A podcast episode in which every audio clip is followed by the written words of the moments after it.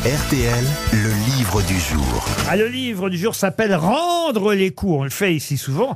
Sauf que là, ça parle de boxe et de politique et de lutte des classes. C'est signé Selim euh, Derkaoui, que euh, je connais un peu parce que de temps en temps, on est ensemble sur BFM euh, TV. C'est préfacé par le rappeur Medine. Euh, C'est, on va dire, postfacé, je sais pas si le mot existe, par François Ruffin lui-même.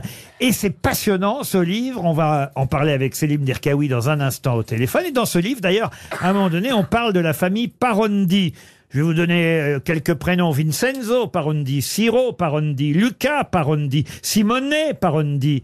Mais quel est le célèbre frère de Simone, Vincenzo, Ciro et Luca? Est-ce que Michele. c'était des gens de la mafia italienne? Ah, pas du tout. Rocco et ses frères? Rocco et ses frères. oui. Bonne réponse d'Olivier Bellamy. Le film de Visconti? Exactement.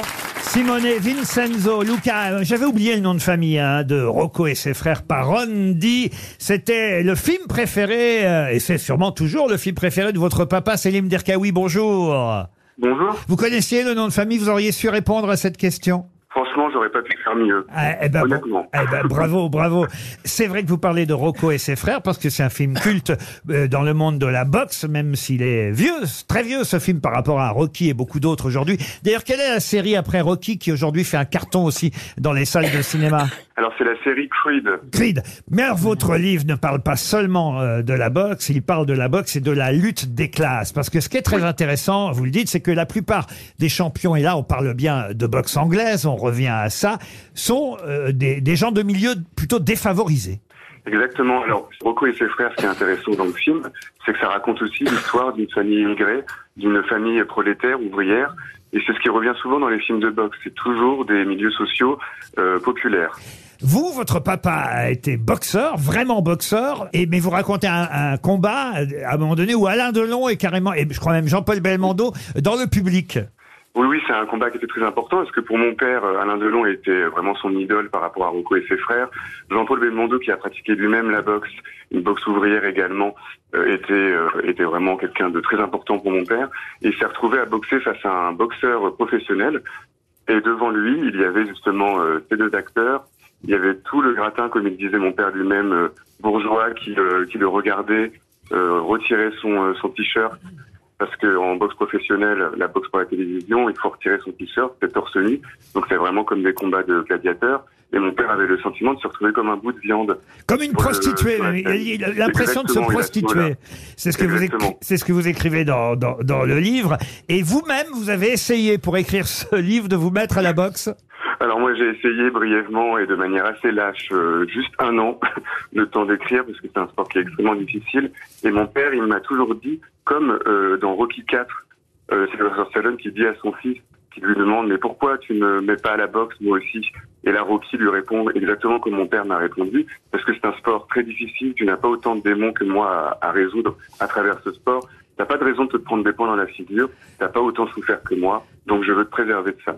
Vous expliquez à travers ce livre qu'il faut une raison sociale pour boxer, même si, et c'est d'ailleurs un, un des passages amusants euh, du livre, même si de plus en plus, on va dire, euh, euh, des, des gens un peu plus aisés font de la boxe et même font de la promo sur le fait qu'ils en font de la boxe. Vous pensez à Édouard Philippe, l'ex-premier ministre par exemple. C'est dans un chapitre qui s'appelle Col blanc et, et chemise noire.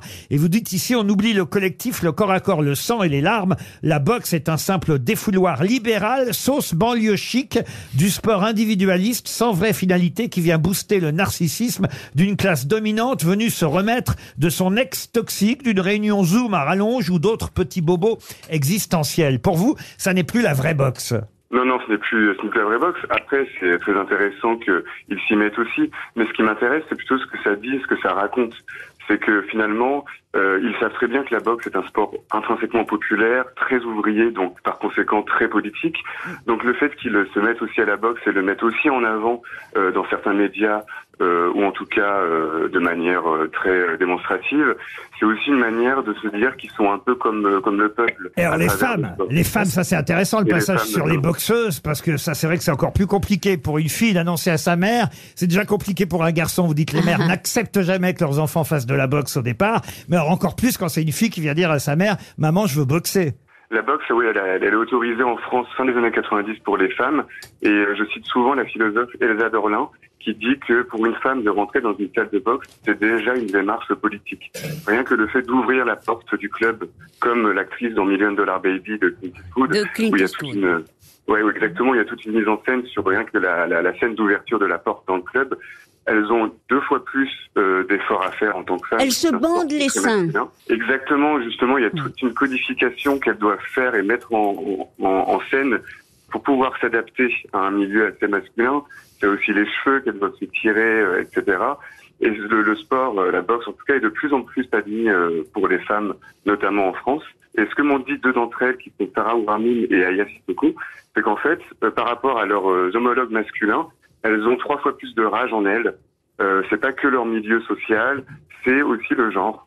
Euh, leur statut de femme, Ouais. qui fait que sur le ring, elles se surpassent encore et les entraîneurs m'ont dit que c'était plus intéressant de- d'entraîner euh, des femmes de plus en plus pour ces raisons-là.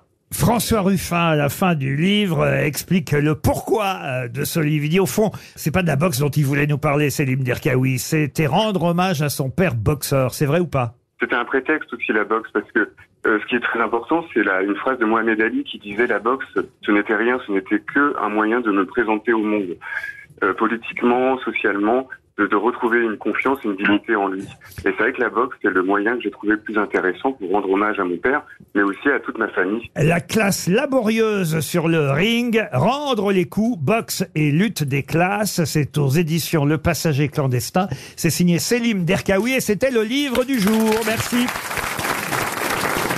Vous aimez les grosses têtes Découvrez dès maintenant les contenus inédits et les bonus des grosses têtes accessibles uniquement sur l'appli RTL. Téléchargez dès maintenant l'application RTL.